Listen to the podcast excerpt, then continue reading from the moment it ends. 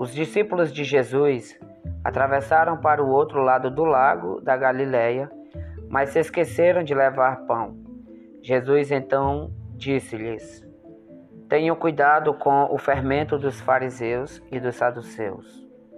Quando os discípulos ouviram isso, começaram a discutir entre si sobre o que Jesus queria dizer com aquilo, dizendo: Ele está falando isso porque nós não trouxemos pão.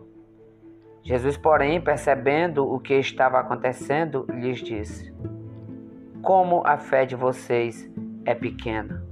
Por que estão discutindo entre si por não terem pão? Vocês ainda não entenderam? Vocês não se lembram dos cinco pães que foram repartidos entre os cinco mil homens e de quantos cestos vocês encheram com as sobras?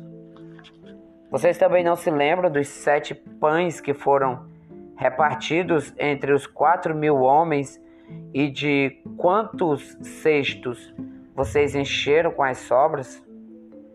Como é possível que não tenham entendido que eu não lhes falei a respeito de pães?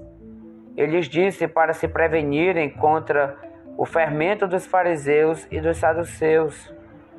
Então eles entenderam que Jesus não lhes tinha dito para se prevenirem contra o fermento usado nos pães, mas sim dos ensinamentos dos fariseus e dos saduceus.